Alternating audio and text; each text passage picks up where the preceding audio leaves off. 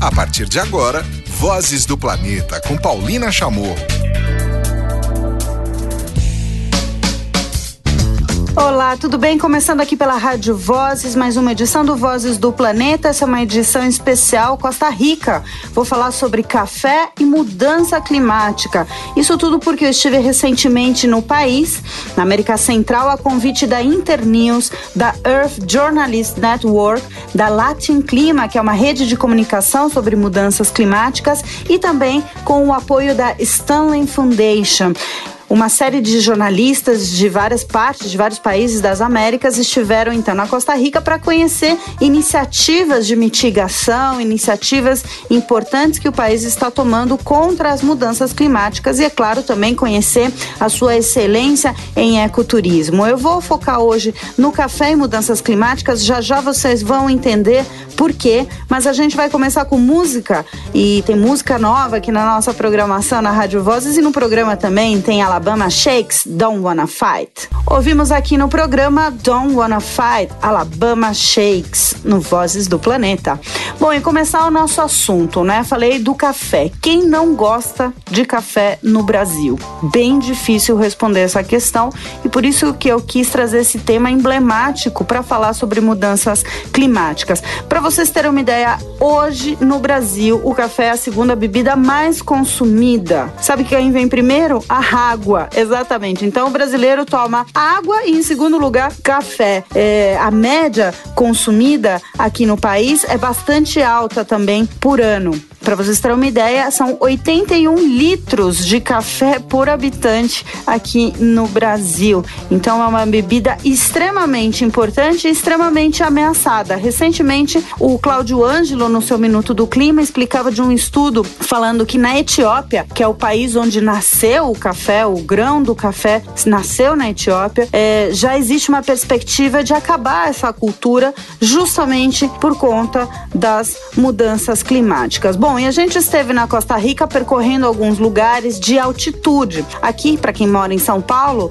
na Serra do Mar, né? Depois da Serra do Mar, a gente já está em altitude, né? Já estamos a 700 metros de altura. E nesse caso, eles que estão na altura do mar, quando eles têm que falar de café, eles falam de altitude. Então, os cafés lá, os que eu fui conhecer, são sendo produzidos de 600 a 800 metros de altitude. Então, também estive conhecendo uma reserva biológica que chama Bosques Nubosos de Monte Verde. Nubosos quer dizer é, de muitas nuvens, né? Não tem até uma tradução direta no português, mas seria um bosque de nuvens. Isso porque se concentram, muito parecido com a nossa Mata Atlântica, se concentram essas nuvens nessas montanhas verdes e com isso criando este clima muito úmido, berço de espécies endêmicas e não por isso eh, não ameaçadas pelas mudanças climáticas também. O, está acontecendo algo muito impactante na Costa Rica, tanto para sua farta biodiversidade quanto para a produção do café, que é essa mudança nesse regime de umidade.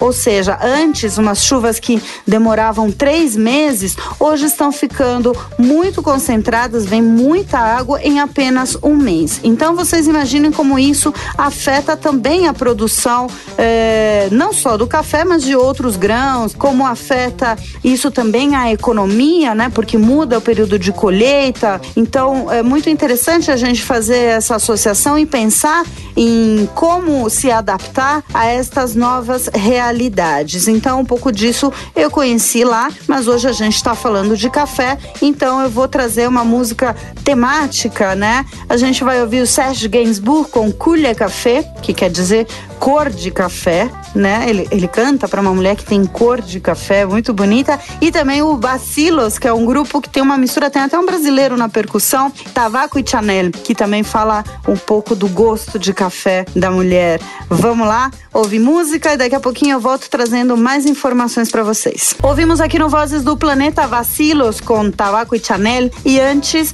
ouvimos então o Sérgio Gainsbourg com Culha Café. Agora a gente vai ouvir uma entrevista no Herbert. Eu fui visitar visitar é, na região das montanhas da Costa Rica, na região de Tilarán.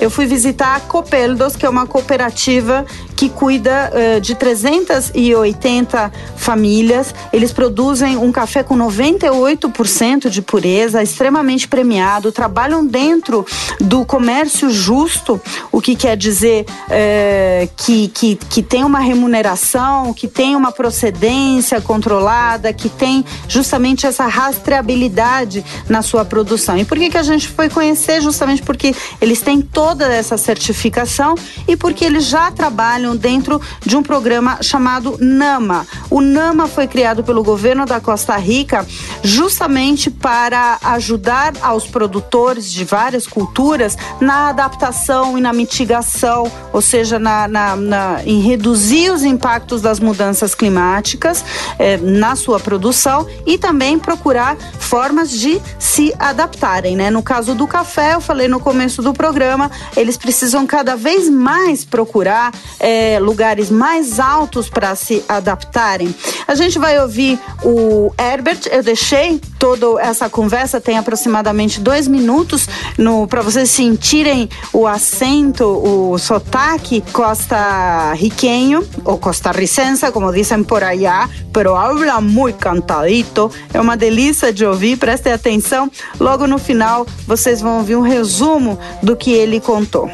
Ebert, quería que me contaras, por favor, cómo, qué son los, cuáles son los impactos directos que están viendo en, en la producción, en los campos de altitud, donde ustedes producen aquí por Copeldos el café. Ok, bueno, uno de los cambios que tenemos es en, el, en las cantidades de lluvias y en los periodos que cae el agua. Eh, tenemos problemas porque cada vez podemos sembrar café a, a menor altura. Entonces, tenemos que ir buscando sembrar nuevas eh, plantaciones a mayores alturas y tenemos mucha variedad en, el, en el, tiempo en el cae la cosecha. Eh, tenemos cosechas muy cortas en un poco, en muy poco lapso de tiempo que es no era algo que no se estaba acostumbrado a la idea de que la cosecha es, tenga picos de 3, 4 meses y tenemos picos de cosecha solamente de un mes, lo que nos cae eh, hace problemas en la, en la, en el proceso y nos obviamente nos aumenta los costos. Además, este es difícil este aprovechar el agua porque nos cae mucha agua en, muy poco corto tiempo y tenemos largos lapsos de, de, verano y de sequía.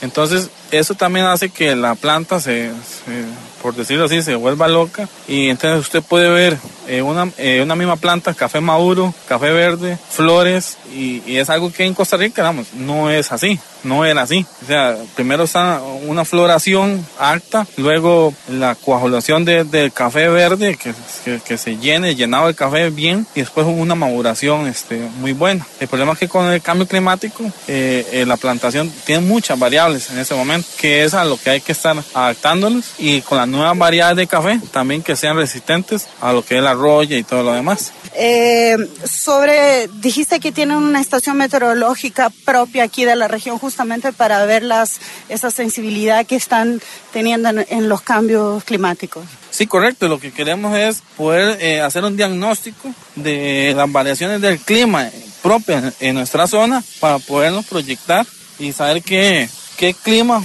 tenemos nosotros propiamente, porque anteriormente tenemos datos, pero de una zona muy grande y no, no propios de, de nosotros. Muito bem, o Herbert está contando, então, que eles estão trabalhando já há alguns anos nessa adaptação, olhando em como podem acompanhar esse regime de chuvas. Inclusive, tem uma estação pluviométrica, só uma estação meteorológica só para a cooperativa, só para eles entenderem como podem fazer. E como é que afeta isso, né? Afeta todo um regime de trabalho também, porque hoje, é, para trabalhar com essas projeções, você também tem que trabalhar na parte social, ou seja, os trabalhadores, se são todos de cooperativas, como é que eles vão ser remunerados? Se a concentração da colheita fica mais próxima, como é que eles vão fazer para é, serem remunerados, continuarem com, com o seu trabalho? Enfim, é, é, uma, é uma história bastante interessante. Eles estão buscando agora uma, uma excelência nessa e umas respostas nesse sistema tema muito delicado de plantio de café na, em altitude, mas a gente vai ouvir logo depois de música mais um, mais um entrevistado aqui no programa. Eu convidei o João Whittaker, ele é proprietário da fazenda Pessegueiro, produz o café Pessegueiro, uma fazenda de 140 anos, e ele já tem um projeto de adaptação para o café, o café sombreado. Tá bem bacana essa conversa, então fique na sintonia. Agora a gente tem mais música e a vai ouvir Juan Luis Guerra. Ojalá que llueva café. Ouvimos Juan Luis Guerra aqui no, na Rádio Vozes, no Voz do Planeta, com Ojalá que llueva café. Bom, a gente continua falando de café e mudança climática. Agora vocês vão ouvir uma entrevista muito interessante sobre uma fazenda de 100, mais de 140 anos aqui de São Paulo que já está trabalhando há pelo menos uma década com a adaptação do seu café com as mudanças climáticas. Vamos lá. Aqui no Vozes do Planeta ouvimos né, a realidade da Costa Rica, que tem um grande café, um café reconhecido, e como é que essa cooperativa, Copelos, está fazendo para ter a resiliência no campo, já que o café é uma produção que estará diretamente afetada com as mudanças climáticas. Agora a gente vai conhecer a realidade brasileira em cima de um exemplo da, do Café Fazenda Pessegueiro. Eu vou conversar com o João Whittaker, é, um dos proprietários da, do Café Fazenda Pessegueiro, né, uma fazenda é, que fica em São Paulo. João, conta pra gente o que, que vocês já estão fazendo e o que, que vocês já estão sentindo com relação à produção de café e mudança climática. Oi, Paulina. Falando um pouco das mudanças climáticas e como isso afetou a produção de café, é, a gente já, já sente isso, a gente tem uma, é, um histórico de pluviométrico né, da fazenda de, desde o começo do século, porque é uma fazenda que hoje completa 147 anos, uhum. então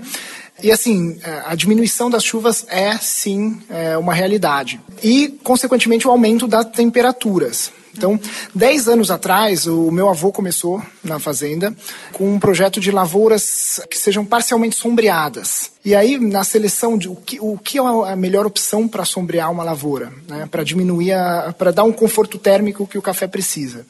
E a gente escolheu o guapuruvu, que é uma planta nativa de Mata Atlântica. Então, em algumas lavouras, isso é um experimento ainda, que nós estamos uh, tocando já há 10 anos, mas continua como um experimento. Uhum é, porque a gente fala de mudança climática é sempre longo prazo, uhum. né? Então é um experimento que, que vem, vem se mostrando bem interessante. Então a gente pode chamar que isso é uma técnica de adaptação até, né? Ou seja, vocês lá na fazenda já estão entendendo que temperaturas elevadas e uma concentração maior de chuva já é uma realidade, né? Com certeza, é uma realidade, Paulina. É, outra adaptação que a gente tem, teve que fazer ali na, na região, né, região da Mogiana, no, noroeste do, do estado de São Paulo, é a instalação da irrigação. Uh, antes não, não era uma necessidade e hoje passou a ser uma necessidade a irrigação no período da seca. Porque as secas estão cada vez mais prolongadas, né? então isso está impactando bastante na produtividade. Há três anos atrás a gente teve uma seca muito grande, até que ficou famosa em São Paulo, né? com a queda dos reservatórios e tudo isso. É, isso impactou, é, para você ter uma noção, é, uma seca daquela magnitude, ela pode provocar uma quebra até de 40%, 50% na produção de café anual. Agora, uma, uma pergunta de uma coffee lover. Eu acho que todo brasileiro, já que, como eu falei no começo do programa, depois da água, o café é a bebida mais consumida do país. Isso altera o sabor do café, uma, uma, uma, varia, uma variação tão grande. É, antes você tinha né, chuvas mais regulares. O que, que vocês percebem na, na alteração do produto mesmo? Então, Paulina, uma seca muito rígida, ela altera sim a qualidade do café. Uhum. É, no caso de três anos atrás, é, a gente teve alguma alteração. Na verdade, o que acontece é diminui-se a quantidade de café é, excelente da fazenda. Porque é, o que acontece? A gente só torra, a gente tem uma marca e essa marca só torra o, o melhor café da fazenda. Uhum. E nesse ano de seca, o melhor café da fazenda foi menos percentual do todo certo. de produção. Uhum. Então, o café ele, é, ele não consegue granar O, o, grão não consegue granar. Isso deixa um café muito leve, leve de peso e leve também é, nas suas características. Então, o café perde corpo, ele, é, é, ele, não, ele não consegue chegar no nível de qualidade é, esperado. Né? Certo. Bom, a gente vai continuar tratando aqui no programa sobre mudanças climáticas e como afetam na nossa vida, como por exemplo no seu cafezinho, né? O João está contando aqui que não, existe só grandes alterações nas safras, né, no preço que você vai lá e compra no supermercado porque teve colheita antes, colheita depois, né, de vários produtos, né, mas sim também na qualidade do café, que pode isso sem contar como a gente falou no começo do programa, João, de mudança de terra, né, começa a trabalhar com outro problema que é a questão de acesso à terra, né, não dá para sair mudando de, de lugar assim uma plantação, né, João? É, realmente, isso assim, pra gente, pro Brasil, que é um país muito grande, é mais fácil a gente, a gente tem terra para mudar uhum. a produção. Então a gente tem café desde o do norte do Paraná até o Espírito Santo, até é, nor, é, é, norte de Minas. Uhum. Então é uma área muito grande de produção de café. Mas países menores, como é o caso da América Central, uhum. É, são muito impactados com isso. É, o ano passado saiu uma, uma, uma matéria na National Geographic é, dizendo que é, tem países que vão ser impactados em até 80% da, da sua produção. Então, países que são grandes, grandes produtores, assim, que a economia depende muito do café, vai deixar de depender porque não vai ter condição climática de produção nesses países.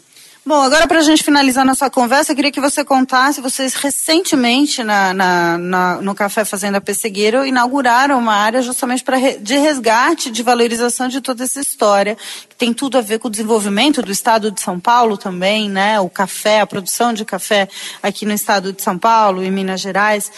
Conta quais são essas novidades. Então, é, nós estamos na região da Mogiana, que é, é norte do, do, estado de São Paulo, e é, na qual teve, é, teve, muito presente o segundo ciclo do café. Né? É, e aí a história das fazendas da região se, com, é, se confundem muito com, com, com, o desenvolvimento do Estado. Uhum. Né? E a gente, o que a gente estava fazendo no nosso projeto, na verdade, é um resgate histórico, tanto da, da fazenda quanto da região da produtora de café é, e, e, trazendo muitos implementos e muitas, é, muitas peças né, que foram usadas né, ao longo do século passado. Né, é, e, temos coisa até de 1870, que é a data da fundação da fazenda. Então, 150 anos de história que estão bem, bem preservados por lá. É, a fazenda está na mesma família há sete gerações. Então, é, isso, isso fez com que a, a, a gente conseguisse preservar bastante é, essa história.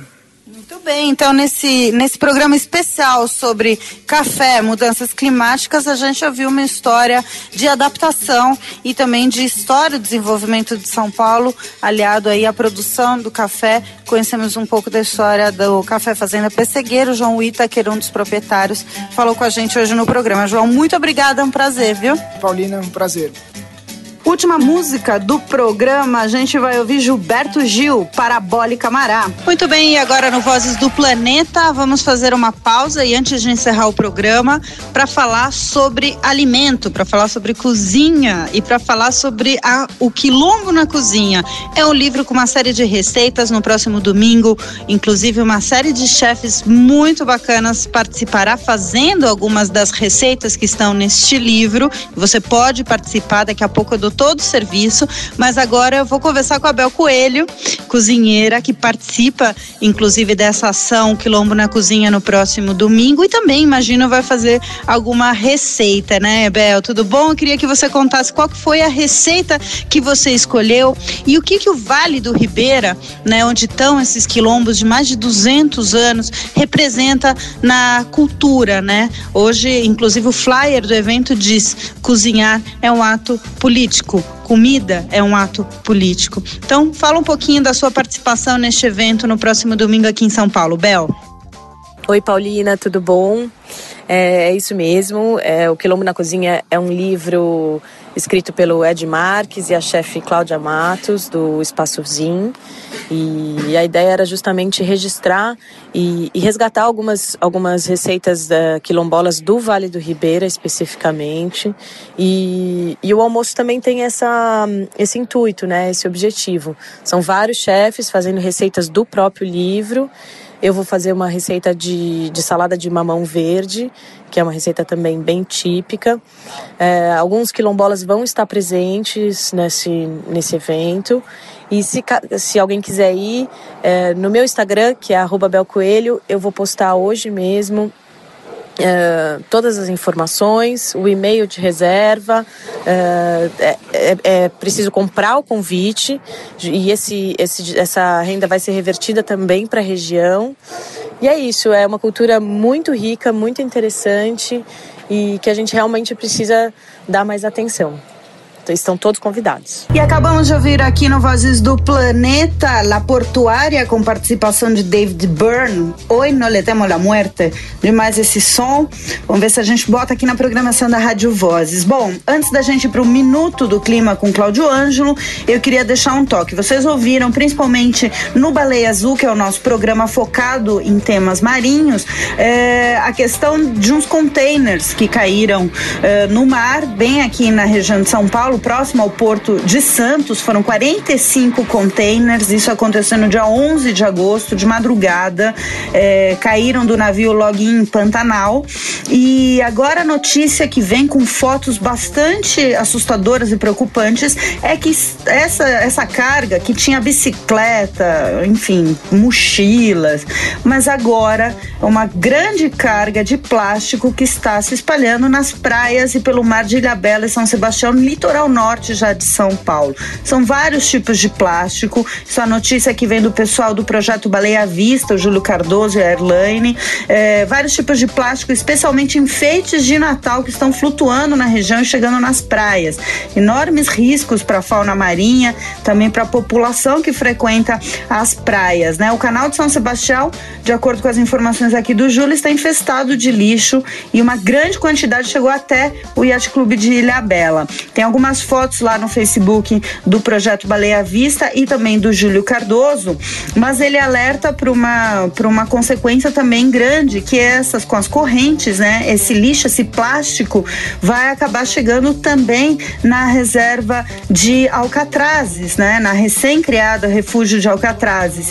E esses plásticos e as bolinhas coloridas podem terminar no estômago de aves, tartarugas, golfinhos, baleias e um sem fim de peixes. Ou seja, essas consequências consequências ainda são grandes, né? Não foi recolhido todo o material. É, muitas instituições, como o Instituto Argonauta, estão trabalhando na limpeza das praias, mas a gente precisa realmente de uma responsabilização e uma limpeza no mar, né? Porque, como eu falei, as correntes vão espalhar e esse plástico vai se espalhar rapidamente é, por outros lugares também. Então, muito obrigada a todo mundo que está colaborando voluntariamente, inclusive com as informações informações como o Júlio vem fazendo. E agora sim a gente vai para o minuto do clima aqui no Vozes do Planeta. O Cláudio Ângelo vai trazer um dado. Eu já nem sei mais se se celebra, não celebra, mas enfim, são dados do Amazon que mostram uma queda de 21% eh, no desmatamento na Amazônia no período de agosto de 2016 a julho de 2017. Com você, Cláudio, que vai tocar um som sensacional no final. Vamos lá. Na Rádio Vozes, Minuto do Clima, com Cláudio Ângelo.